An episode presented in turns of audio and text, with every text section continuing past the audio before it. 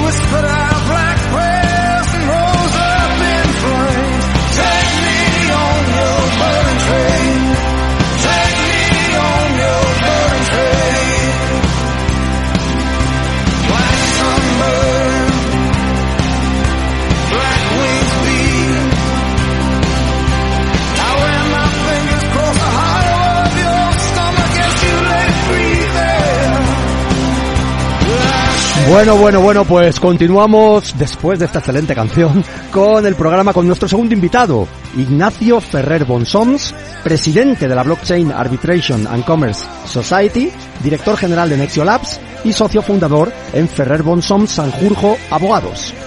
¿Qué tal estás, Ignacio? Hola, muy buenas, muy bien. Oye, pues nada, encantado de estar contigo. No sé si eh, me dejo algo sobre las actividades que desempeñas en la actualidad. Eh, no, yo creo que suficiente. Sí, sí, más no. ¿De qué es lo que estás más orgulloso o, o, lo que te hace más ilusión de todo lo que estás haciendo ahora? Bueno, la verdad es que en principio estoy muy contento de poder estar trabajando en un sector como es blockchain y criptomonedas, aunque es un sector un tanto peculiar y bueno, y eso lo sabemos todos. Sí. Y la verdad es que, hombre, el tema de la Blockchain Arbitration Society eh, me parece muy interesante porque es muy innovador y ahora mismo es un proyecto único en el mundo. Entonces, eh, aunque es muy pequeño de momento, pues ese proyecto me parece muy interesante. También, eh, bueno, como fundador del despacho, que es mi despacho, pues evidentemente estoy muy orgulloso del despacho y también Nexo Labs, ahora soy director general, ayudando un poco a la gestión con, de Dani Valdés, que es el CEO. Sí. Y tan, bueno, la verdad es que también estoy contento en, en mi labor ahí y además se relacionan bastante, o sea, hay sinergias entre, entre estas actividades que desempeñas, ¿no? Entre unas y otras están bastante relacionadas entre sí, ¿no? Sí, la verdad que están muy relacionadas. Eh, sí que es cierto que la, la, evolución ha sido pasar más de dirección letrada o ser de, más de ser abogado a ser bueno, pues gestor de empresa o, o posición de empresa. Entonces ese cambio sí que es curioso cuando uno es abogado, pero bueno, eh, me parece interesante también, muy enriquecedor. Hombre, yo creo que tiene mucho mérito porque no hay tantos abogados en el mundo, digamos, eh, interesados por la tecnología y sobre todo aplicando la tecnología a, su negocio, a sus procesos, a, a, todo lo que tiene que ver, ¿no? Eh, la semana pasada tuvimos a un, a un notario de Valencia que realmente nos hablaba también de su proyecto y es bueno que, que exista esa, esa mezcla, ¿no? Entre el mundo jurídico también y el mundo tecnológico. ¿Cómo lo ves? Yo creo, sí, yo la verdad es que creo que mm, es, es fundamental y y bueno, ya si quieres te puedo ya aquí explicar cuál es mi, mi teoría y por qué surgió la Blockchain Arbitration Society, pero sí, al final uh -huh. a mí me tocó como abogado estudiar Bitcoin y bueno, Ethereum y todas la, bueno, las blockchains y que son las criptomonedas e intentar ofrecer una solución jurídica a, a cosas que se planteaban como tokenizar un, una propiedad inmobiliaria, un hotel. Sí. Y al final la, la deducción que yo hice fue si no tengo una corte de arbitraje eh, claro, jurídicamente esto no tiene tanto valor. Entonces ya empecé a pensar qué tipo de derecho es esta nueva propuesta que son eh, los criptoactivos sí. y, y qué es Bitcoin, ¿no? Y a, yo siempre digo a la gente que lo, lo, más fundamental para entender las criptomonedas es entender en primer lugar Bitcoin. Si entiendes Bitcoin más o menos entiendes todo porque Bitcoin es como el modelo del que surgen luego otras cuestiones y por ejemplo, eh, ahora mismo que estoy con en Nexo Labs con el tema de Gamify, es decir, juegos y, y ganar, ¿no? Criptoactivos jugando, en el fondo es una réplica de Bitcoin. Eh, los mineros minan y reciben Bitcoin, aquí juegas y recibes NFTs. Y lo mismo ocurre con las DeFi. Tú mm. eres, aportas liquidez a un pool y recibes una recompensa. Exacto. Eso, eso es una réplica de Bitcoin. Hay que, hay que entender, en primer lugar, qué es Bitcoin Y por otro lado, y esto ya es una teoría propia, eh, bueno, que la he compartido con, con personas y yo creo que sí que lo entienden y, y, lo comparten, y es que Bitcoin en el fondo es un nuevo sistema no económico, o bueno, no solo es un sistema económico, sino que también es un nuevo sistema de regulación. Uh -huh. Bitcoin es regulación. Y entonces por eso una corte de arbitraje eh, que reconozca a Bitcoin como regulación, eh, pues me parece que es lo que tiene más sentido. Esto que estás diciendo resuena porque ha habido algunos invitados que han hablado de que Bitcoin efectivamente no solo es una revolución del mundo financiero, del valor, de las monedas, sino también una revolución en la forma de relacionarnos eh, como especie humana, digamos. Y, y, aquí entraría la claro. parte que tú estás comentando, ¿no? De hecho, sí. la Blockchain Arbitration and Commerce Society la definís como la primera jurisdicción virtual criptográfica claro. del mundo. ¿Puedes ampliar sí. esto? ¿Puedes ampliar esto en qué consiste? Sí. Eh, Vale, si partimos de la base de que Bitcoin es derecho y es derecho virtual, eh, es de, no es un derecho que está publicado por los estados, sino que es un derecho que ha sido eh, publicado en Internet y corroborado por la comunidad. Por lo tanto, ya existe un cambio, por así decir, de soberanía. La soberanía ya no está en el Estado y en el pueblo, ¿no? Los estados dicen que la soberanía reside en el pueblo. ¿Sí? Y bueno, y esto son teorías de Rousseau del siglo XVIII eh, y también de Montesquieu, la división de poderes, etc. Ahora estamos hablando de otro tipo de soberanía que es la soberanía de la comunidad. Son las comunidades las que deciden si Bitcoin tiene valor o no. Claro. Entonces, claro, son jurisdicciones que no son locales, son, bueno, son locales por un lado, porque la gente está, toca la tierra, ¿no? Eh, o sea, no, con esto no digo, porque hay gente que dice, oh, estás cargándote el Estado. Yo no, no me estoy cargando el Estado, yo estoy hablando de una realidad nueva, que es Internet, que cambia las reglas del juego. Totalmente. Y en ese sentido, la jurisdicción es criptovirtual porque es un derecho criptovirtual, es un derecho que tiene fuerza ejecutiva. Esto es muy curioso porque es la primera vez que un derecho no publicado en papel tiene la posibilidad de ser ejecutado y Bitcoin se puede ejecutar. Si se ordena un pago, se ejecuta automáticamente no hace falta que un juez ordene eh, a la wallet A que se ejecute ese pago a la wallet B, sino que automáticamente se efectúan estos cambios dentro de las blockchains. Ajá. Y también ocurre en Ethereum, claro, cuando se establecen en los smart contracts una serie de funcionalidades, eso se ejecuta automáticamente. Entonces, el derecho ejecutivo también cambia. Y esto también es muy interesante y por eso yo creo que la fuerza del derecho, de este derecho es una fuerza mayor que lo que hemos tenido hasta ahora. Claro. Es, es, claro, esto no, las consecuencias las veremos más adelante. Ahora mismo es el inicio. Y en ese sentido hace falta un organ, hace falta nuevos organismos que acojan este derecho, que lo entiendan y que lo hagan cumplir con las reglas mmm, propias del blockchain y de las criptomonedas. Entonces en la, en la corte, que esto es muy interesante también porque es muy difícil, a mí me cuesta mucho encontrar árbitros eh, claro, los árbitros de verdad son gente, o sea, los árbitros con trayectoria, conocimiento y expertise son personas ya de una cierta edad. Claro. Entonces, claro, eh, que se metan en este embrollo es No hay muchos, ¿no? No hay muchos, ¿no? Está claro.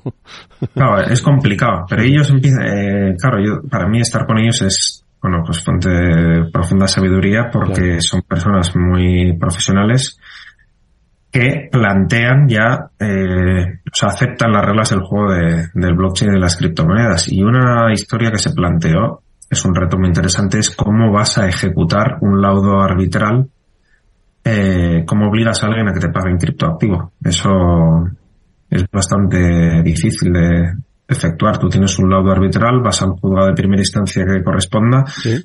Intentas ejecutar y le dices, oye, me tienes que pagar eh, X en, imagínate, en criptoactivos. Sí. Claro, ¿cómo ordenas eso? Si es un dinero efectivo y real que está en una cuenta, lo puedes hacer, pero con criptoactivos ya es más complicado. Entonces, es muy interesante ver cómo para mí estos sabios, que son como, bueno, para mí son magistrados, uh -huh. eh, se enfrentan a, a las características de las criptomonedas. Yo no tengo experiencia en arbitrajes de la realidad, tengo experiencia en criptoactivos y me parece muy enriquecedor eh, la mezcla de ambos campos. Y creo que el día de mañana, eh, igual hoy es temprano, ¿eh? yo creo esta es estamos, es la realidad, el mundo de criptoactivos va a su ritmo, poco a poco, pero en unos años esto sí que va a ser más común, la posibilidad de acudir a un arbitraje de criptomonedas y blockchain. Esto que estás diciendo es súper interesante. Quizá hay parte de nuestra audiencia que a lo mejor todavía no, no, no acaba de entender la profundidad ¿eh? Eh, y hay que explicarlo y por eso hay que explicarlo. Eh, lo que hablabas antes es que cuando un juez ordena, por ejemplo, el embargo de una cuenta bancaria, pues eso se puede ejecutar en el mundo físico, en el mundo financiero tradicional y entonces esa cuenta se embarga y los fondos van donde, donde tengan que ir. Pero en el mundo, en los criptoactivos no se puede hacer exactamente eso porque un wallet o algo que digamos que contenga un criptoactivo no es embargable o por lo menos a día de hoy no lo es.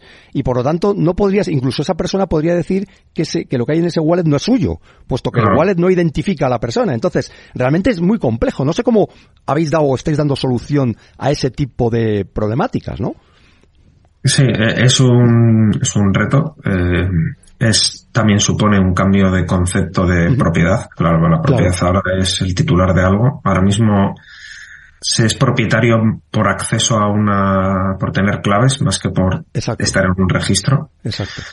Y, y claro, eh, aquí hay un tema yo creo que muy relevante y es el concepto de buena fe, eh, legitimidad, confianza, es lo que nosotros pretendemos como asociación. Las personas que, quieren eh, hacer negocios con blockchain y criptoactivos de manera legal, que sean, eh, imagínate, una emisión de un token. Sí.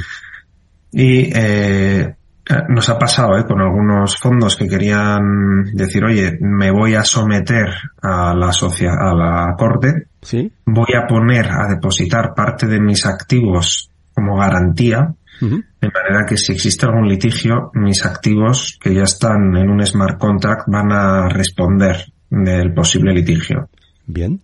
Y esto es muy interesante porque al final la propia comunidad está ofreciendo garantías a sus usuarios.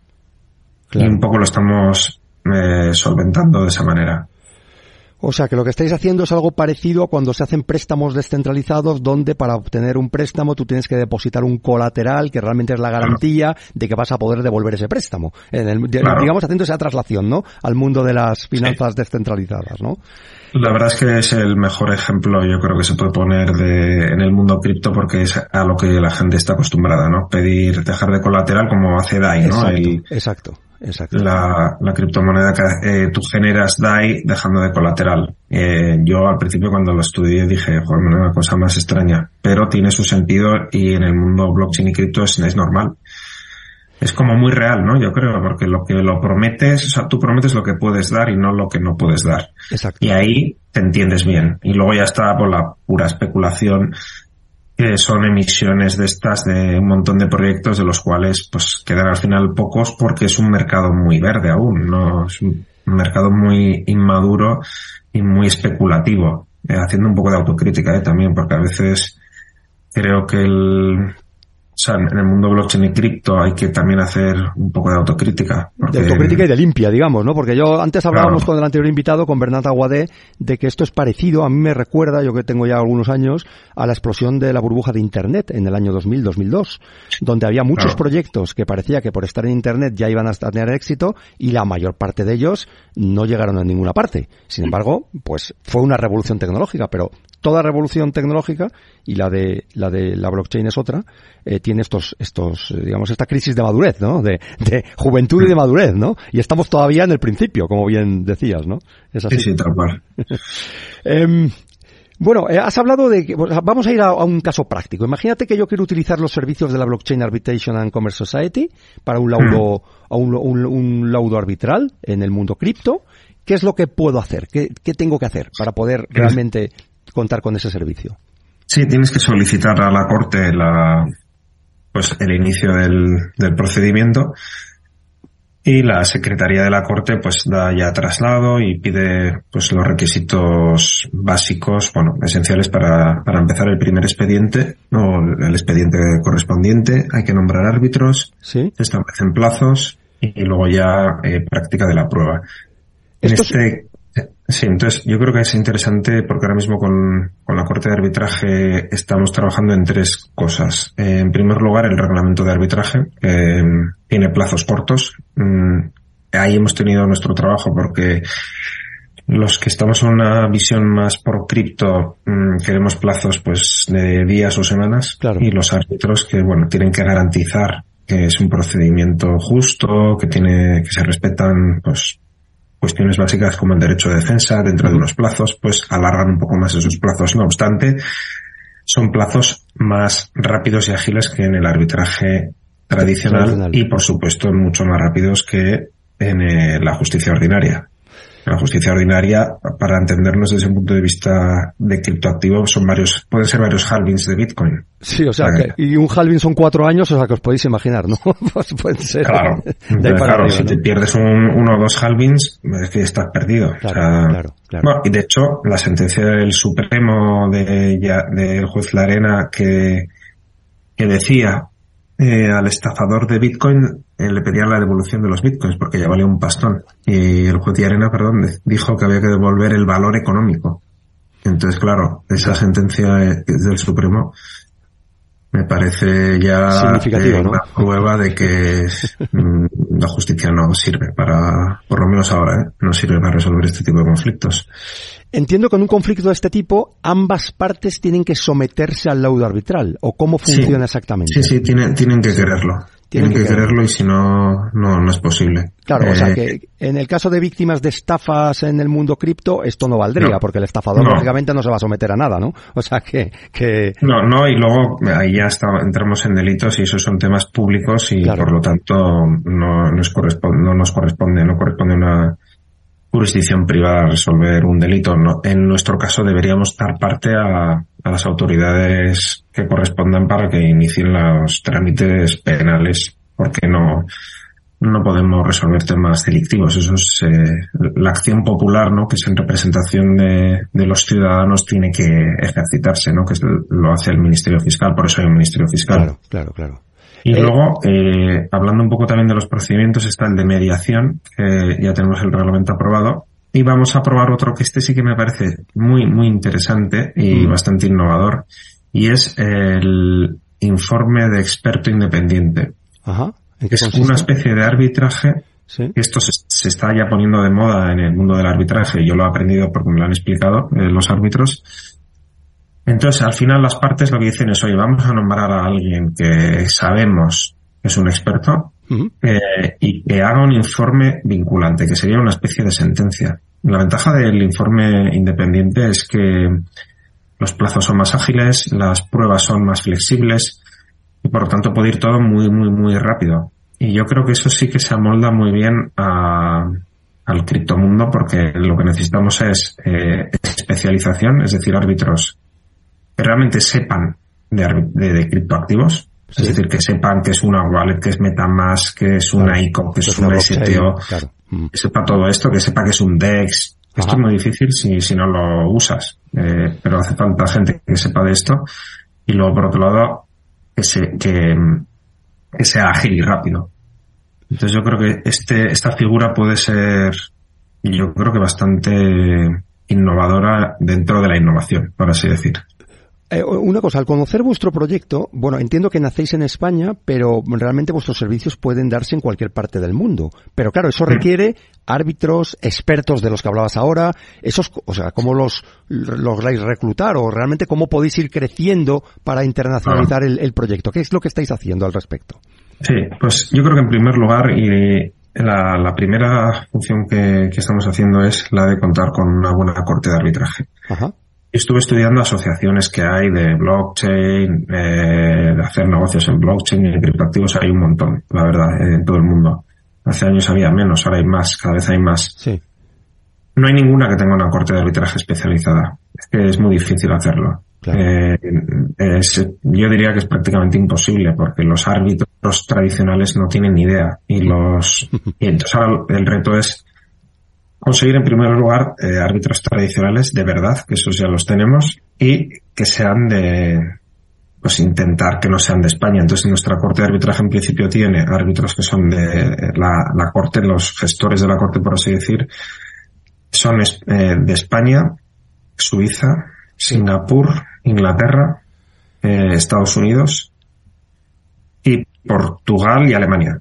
Entonces, bueno, es un ámbito internacional y ojalá seamos menos españoles y más internacionales porque de momento, pues bueno, hay mucho, mucho de España, pero es un proyecto internacional. Y por otro lado, eh, como asociación también hay que intentar crecer, eh, yo creo que con despachos de abogados que apuesten por este proyecto y que sean pues líderes mundiales y que les pueda interesar, porque también hay despachos que tienen su pro, por así decirlo, están en una corte de arbitraje, están bien posicionados ahí, no, ahí hay una, pues bueno, un equilibrio que tienen que valorar. Entonces, bueno, pues como toda disrupción, por otro lado, están los que empiezan y los gigantes son los que tienen que ver dónde se posicionan o cómo lo hacen, ¿no? Pero nuestra idea primera es tener la corte, eh, tener ya los reglamentos, etc. y todo bien estructurado. Y luego, teniendo la corte, pues darnos a conocer como, como corte. Y por otro lado, como asociación, pues yo creo que si tenemos bien la corte y funciona bien, la gente querrá, pues, eh, por lo menos estar en un sitio donde hay una garantía de buena fe, cumplimiento, por supuesto, legalidad. En, eh, y esto es lo que suelo decir, que es una legalidad cripto, no es una legalidad estatal. La regulación de los estados está muy bien, no digo que no haya que seguirla. MICA, por ejemplo, es muy interesante para la Unión Europea. Lo que ocurre es que eh, eh, todo lo que son negocios de blockchain y criptoactivos requieren derecho privado, no derecho público. Claro. Ocurre siempre, claro. Si tú haces un negocio mercantil, pues lo vas a la corte de arbitraje, como suele ocurrir, ¿no? Una corte de arbitraje internacional mercantil, independientemente de que hay normas públicas, por supuesto, que hay que seguir. Entonces ahora yo creo que se están empezando a elaborar normas públicas y queda lo privado. Y ahí no hay nada. Oye, Ignacio, pues primero eh, nos quedamos con esa reflexión de, que, es necesario proyectos como, como, digamos, la Blockchain Arbitration and Commerce Society. Ha sido un placer hablar contigo, Ignacio Ferrer Bonsons, y espero, vamos a hacer una pausa y finalizar el programa, y espero que podamos hablar en algún otro momento. Ignacio, un placer, ¿eh? Hablar, pues, igualmente, y nada, a vuestra disposición. Genial, pues muchas gracias. Gracias a vosotros.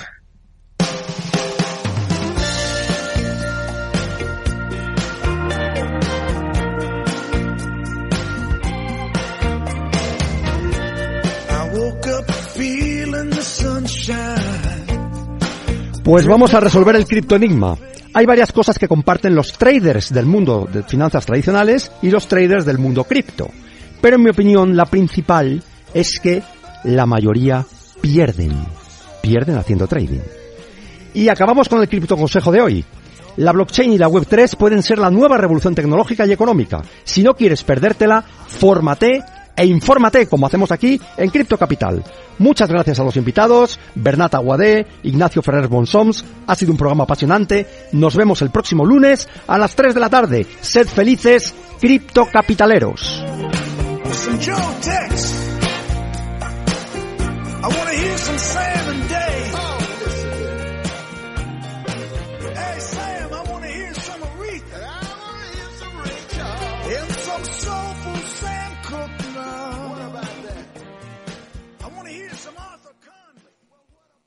Cripto Capital con Carlos Puch Sajibela.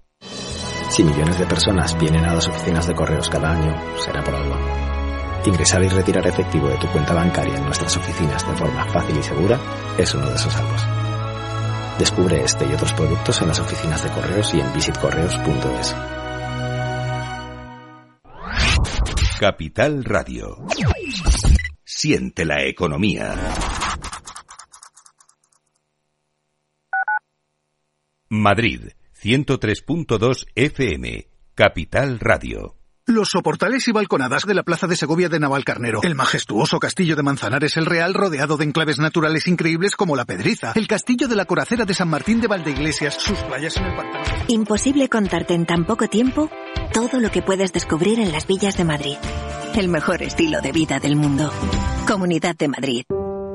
Te quiero de colores. Te quiero libre. Quiero vibrante, acogedora, fuerte y valiosa. Te quiero como eres. Madrid. Te quiero diversa. Madrid. Te quiero diversa. Comunidad de Madrid.